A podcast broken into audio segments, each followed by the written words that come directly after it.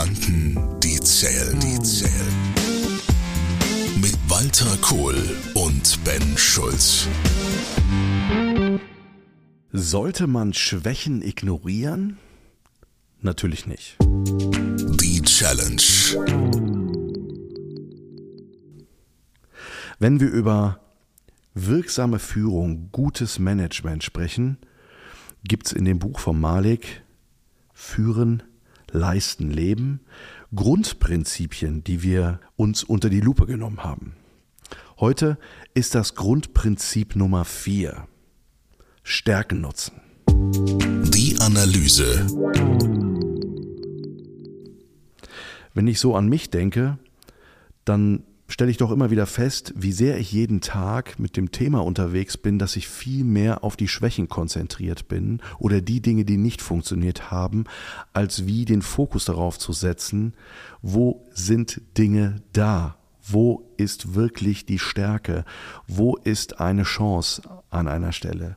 Vor allen Dingen, wir uns vor allen Dingen auch nie die richtigen Fragen stellen. Mein Coach hat mir immer wieder gesagt am Anfang meiner Selbstständigkeit, Ben, du musst nicht fragen, warum ist etwas passiert, sondern vielmehr die Frage, was lernen wir daraus, um beim nächsten Mal etwas anders zu machen. Mhm. Und das Spannende ist hierbei in diesem Prinzip Stärken nutzen. Worauf kommt es wirklich bei Stärken an, wenn es um Stärken geht? Und es geht nicht darum, dass einfach nur Schwächen ignoriert werden. Das ist hier der völlig falsche Ansatz. Aber es geht darum, was für eine Gewichtung kriegen auch Schwächen oder Dinge wie Misserfolge. Wie sehe ich da drauf? Also ganz wichtiger Punkt, Stärken nutzen. Und das ist für Führung und für Management, ich glaube auch für manche Menschen gar nicht so einfach, diese Perspektive zu verändern im Denken, im Fühlen, im Sprechen, in der Kommunikation, weil es uns viel, viel einfacher fällt, den Fokus auf Schwächen zu haben. Ja, einerseits, weil Schwächen sind ja das, was am meisten auffällt, in Anführungszeichen. Stärken werden ja auch gern für selbstverständlich wahrgenommen. Und zum anderen ist es natürlich auch so, dass um Schwächen und Stärken genau zu erkennen, müssen wir uns mit den Menschen beschäftigen. Und das ist ja etwas, was immer wieder auch Stein des Anstoßes ist, nach dem Motto, ich habe so viel zu tun, ich kann mich ja wenig um meine Mitarbeiter kümmern. Hm. Ich gebe dir ein Beispiel. Wie wir unsere Automotive-Firma haben, hatten, habe ich eine kaufmännische Kraft gesucht, die auch Führungskraft sein kann, im Sinne von erledige mir Buchhaltung, dies, das, einen ganzen Aufgabenkatalog. Dann habe ich eine Person eingestellt und nach einiger Zeit, noch während der Probezeit, gemerkt, dass sie eine Riesenschwäche hat, nämlich Kreativität. Sie hat eine Riesenstärke, das fast schon präzis maschinengenaue Abarbeiten von vorgegebenen Strukturen, 100% vertrauenswürdig, 100% korrekt. Also wenn am, ein Rundungsfehler von zwei Cent war unerträglich. Ja? Aber in dem Moment, wo es um Judgment ging, um mach mal so oder so, ganz schwierig.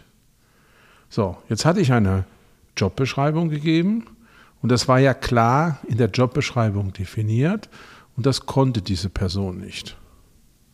Was mache ich jetzt am Ende der Probezeit?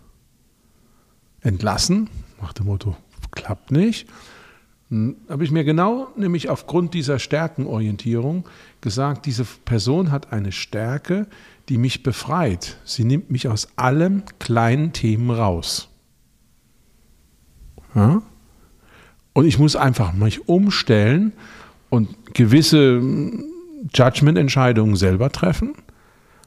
Da muss ich was mehr machen, aber ich werde an der anderen Stelle umso mehr entlastet. Und wir haben seit wie vielen Jahren eine super Zusammenarbeit. Hat wunderbar funktioniert. Und sie war glücklich, die Person, weil sie fühlte sich sicher. Und ich war glücklich, weil ich die Dinge, die ich eh nicht gerne mache, nämlich dieses Abarbeiten von Themen, ihr komplett überlassen konnte. Da bist du natürlich nach dem Prinzip vorgegangen, einen Menschen da einzusetzen, wo er was kann. Ja, wo er sich zu Hause fühlt vor allen Dingen. Genau. Also was ihm liegt und ja, wo er einfach ja, ja. auch eine Stärke hat. Ich und ich habe die Jobbeschreibung geändert für mich. Ich habe die Abteilung umgestellt, mhm. damit es der Stärke der Person gerecht wird. Also das heißt ja, und das ist, glaube ich, auch ein ganz wichtiger Punkt, gerade wenn es um das Thema, ähm, ich sag das mal, Besetzung geht, Stellenbesetzung mhm. geht, ähm, hinzugucken und zu sagen, was ist jemand von dem, was seine Fähigkeiten sind und was er gut kann, wo setzen wir ihn ein, dass das, was er kann, er im Idealfall idealerweise ausleben kann.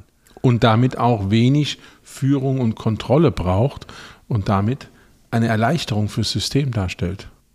Manager und Führungskräfte sind ganz oft dabei, in ihren Abteilungen ähm, dazu drehen, Menschen verändern zu wollen. Das ist next to impossible. Ja. Das geht eigentlich nie. Aber das Verrückte ist, es wird sehr oft von ihnen verlangt, oftmals auch gerade von, von Chefetage und Vorstandsetage und und und. Du musst den Mitarbeiter jetzt auf Spur bringen. So, ne? Es ist so dieses, ähm, äh, gerade wenn es um, äh, um, um dieses äh, Thema geht, es muss passgenau gedreht werden. Und wenn das nicht funktioniert, dann musst du die halt nochmal ins Coaching schicken oder auf das Seminar und und und. Das klingt immer so ein bisschen wie Reparaturbetrieb. Ja, es ist ja so, wenn du eine Abteilung hast, hast du immer mehrere Leute. Und du musst ja dann aus meiner Sicht dir die Abteilung insgesamt anschauen und sagen, die Abteilung hat folgendes Aufgabenportfolio. Sie muss das und das zu den und den Terminen in der und der Qualität und Arbeitsweise abliefern. Jetzt ist ja die Frage, wie bei einem Puzzle, wie setze ich die, die Mannschaft, die, die, die Leute, die Menschen in dieser Abteilung zusammen, äh, dass dann dieses Gesamtbild entsteht. Hm. Das ist für mich der Schlüssel. Hm. Ja? Und die Zeiten eines Henry Ford, wo ja praktisch diese Arbeitsteilung war und jeder hat nur drei Handgriffe gemacht, die sind ja heute weitgehend weg. Wir leben ja nicht mehr in dieser rein tayloristischen Welt. Mhm. Ja, das heißt, für mich ist Abteilungsführung Komposition. Das ist wie bei einer Mannschaft. Ne? Wenn du eine Fußballmannschaft hast und du hast elf Stürmer, ja, was nützt dir das? Brauchst auch einen Tormann und Abwehr. Ist das nicht auch übrigens, äh, ist zwar gerade ein ganz anderes Thema, aber das fällt mir gerade, wenn du gerade Mannschaft sagst, ein. Ist das nicht auch der Trugschluss, wenn es um diese ganze Agilitätsthematik geht. Also mir kommt das nämlich gerade immer so vor, ne? was heißt agile Organisation? Das bedeutet, dass eigentlich jeder Fußballspieler auf dem Spielfeld zu jeder Zeit die Position verändern können, können müsste, um auf der Position eine Leistung zu erbringen, ähm, äh, und zwar auf allen Besetzungsteilen äh, spielen zu können, zu 100 Prozent zu performen. Das ist ja völlig idiotisch. Also Lewandowski als Tormann. Ja, klar. Das ist für mich Agilität zu weit getrieben. Agilität für mich, also das ist jetzt eine subjektive Aussage, bedeutet, dass ich im Kopf die Freiheit habe, anders zu denken, also agil im Kopf, agil in meinen Entscheidungen, agil in, auch in der Umsetzung bin, nach dem Motto, wir müssen nicht immer den ein, äh, zuvor ausgetrampelten Pfad gehen. Das ist für mich Agilität. Und äh, es ist doch Quatsch, jemanden, der zum Beispiel ein sehr zahlenintrovertierter Rechnungswesentyp ist, in den Vertrieb zu setzen und umgekehrt. Ins Marketing, kreative Abteilung, total geil. Ja, nee, aber das, ja, das, das kann nicht Agilität heißen. Agilität heißt für mich, um es jetzt mal in dem Fußballbeispiel ähm, zu nehmen, dass eine Mannschaft ein anderes System spielen kann. Ne? Also, was weiß ich, äh, dass sie nicht nur 4-3-3 spielen, sondern dass sie auch noch was anderes können. Und jetzt kommt ein wichtiger Aspekt, wenn ich eine Abteilung habe, wo ich merke, dass agiles Verhalten und agiles Interagieren keine Stärke ist von denen, die Bestandteil dieser Abteilung sind, kann Agilität noch so ein Trendthema sein. Es verpufft. Es verpufft, weil es nicht Stärkennutzen ist, sondern man versucht etwas überzustülpen. Und das ist oftmals das, wo ich sage, es gibt manchmal sehr historische Unternehmen mit einer riesigen Historie hinten drin, die sehr traditionell sind. Mhm. Und jetzt kommt im Endeffekt der Markt um die Ecke und sagt, hey, wir müssen heute alle agil führen und agile Prozesse und nach Scrum denken und etc. pp. und und. und das ist völlig schwachsinnig, einer solchen Organisation das über, das macht keinen Sinn, weil wir nutzen ihre Stärke nicht. Richtig. Die ja auch in, der, in, in, in traditionellen Prozessen auch steckt. Ja, und die vielleicht auch richtig und notwendig sind. Wenn du zum Beispiel Sicherheitsteile in der Autoindustrie herstellst, dann ist Agilität nicht Nummer eins, sondern die Sicherheit der produzierten Teile ist die Nummer eins. Und da muss es hart verdrahtete ähm, Prozeduren geben. Und nimmst du ein anderes Beispiel, Piloten in der Luftfahrt, wenn du, was weiß ich, mit der Lufthansa oder Air France oder wem fliegst, dann möchte ich keinen agilen Piloten haben, sondern ich möchte einen Piloten haben, der sehr sauber seine Checklisten vorher abarbeitet und mir garantieren kann, dass wir einen sicheren und ankommenden Flug haben. Das Ergebnis. Der entscheidende Punkt für mich ist bei den Stärken, man muss sie erkennen und man muss ihnen insbesondere den Raum geben, der für den gesamten Unternehmenszweck oder den Ausschnitt des Unternehmens der wichtigste ist. Und jetzt kommen wir noch zu einem anderen Punkt. Umbrüche. Ich habe einen Bericht gesehen über die US-Armee, der mich tief beeindruckt hat. Die US-Armee hat angefangen, Drohnen zu beschaffen. Sie hatten aber keine Drohnenpiloten, weil die meisten guten Drohnenpiloten sind Ex-Gamer. Genau. Das sind aber nicht unbedingt die sportlichsten mhm. Hardcore-Typen, die mit Begeisterung und Maschinengewehr auf dem Rücken über die Hindernisbahn gehen und danach einen 10 Kilometer äh, äh, Gewaltmarsch machen. Das heißt, sie mussten für sich einen Weg finden, dass es einen Recruiting- und Karrierepfad für Leute gibt, die einfach diese motorischen Gaming-Fähigkeiten haben, die Drohnen zielgesichert führen können, aber die nicht dem klassischen Profil eines Infanteriesoldaten zum Beispiel entsprechen. Und da sehe ich genau, das ist für mich auch Agilität. Jetzt auf einer ganz anderen Ebene. Aber das ist ja ein klassisches Beispiel dafür zu sagen, man setzt Stärken gezielt ein. Also Menschen so zu nehmen, wie sie sind und man Aufgaben gestaltet, äh, dass sie passgenau sind für denjenigen, den wir passgenau dorthin setzen. Und das ist ja oftmals in der, ich sag das mal, in, in der Besetzung von Personal im Recruiting-Prozess und, und, und ja überhaupt oft gar nicht der Fall, weil wir uns oftmals gar nicht mit dem Menschen sauber auseinandersetzen und weil sich sehr wenig mit dem Menschen auseinandergesetzt wird, wie zum Beispiel ähm, in einem Recruiting-Prozess äh, sowas wie ähm, ein Persönlichkeitsprofil zu benutzen, um mal zu gucken, ja. wie ist denn, wie tickt denn derjenige? Vor allen Dingen, wo, wo setze ich den rein? Mit welchen anderen Menschen? Weil ich genau weiß, wo Menschen sind, da menschelt es. Können die als Team performen? Performt der Einzelne? Hat der seine intrinsische Motivation, wo ich ja total gerne mitarbeite? Das ist ja das Rise Motivation mhm. Profile. Mhm was das Thema intrinsische Motive ja aufdeckt, wo du anhand des Profils der intrinsischen Motive genau erkennen kannst, wie jemand, vor allen Dingen in einer Drucksituation, mhm. wie der sich verhalten wird. Wenn ich das weiß als Führungskraft und wenn ich das, wenn ich die Leute kenne, dann weiß ich auch, wie ich sie sehr auch individuell zu führen habe und wie ich eine Passgenauigkeit schaffen kann, mhm. damit sie performen.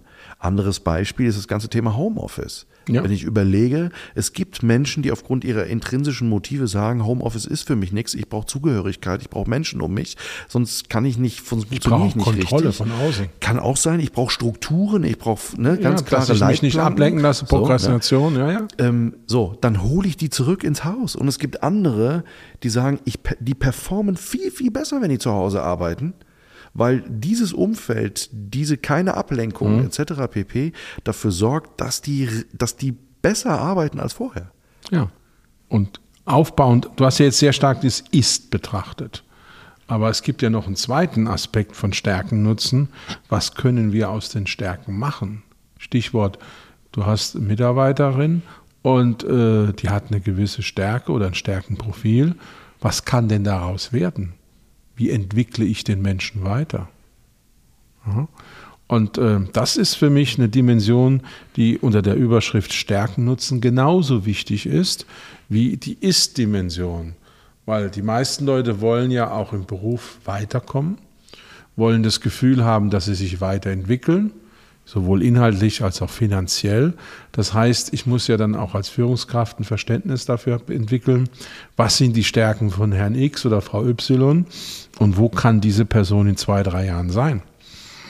Das kann ich ja dann auch mit ihr diskutieren. Das könnte auch übrigens auch eine Lösung sein, auch in dem ersten Schritt mal zu gucken, Richtung Fach- und Führungskräftemangel, was ist eigentlich in meiner eigenen Bude an Was habe ich Potenzial ja, da? Das ist ganz entscheidend. Ja. Und wo gibt es vor allen Dingen Potenzial, was sich weiterentwickeln lassen kann in den nächsten 12, 24 Monaten auch in bestimmte Bereiche rein, wo ich sage, ähm, ich kann aus meinen eigenen Ressourcen heraus äh, äh, die Stärke nutzen, um eine neue Stelle zu besetzen oder Verantwortung oder Aufgaben abzugeben ähm, oder anders zu verteilen. Genau. Also Stärken nutzen heißt ja auch Stärken erkennen und damit auch Stärken perspektivisch nutzen. Also es gibt das Nutzen im Ist und es gibt das perspektivische Nutzen.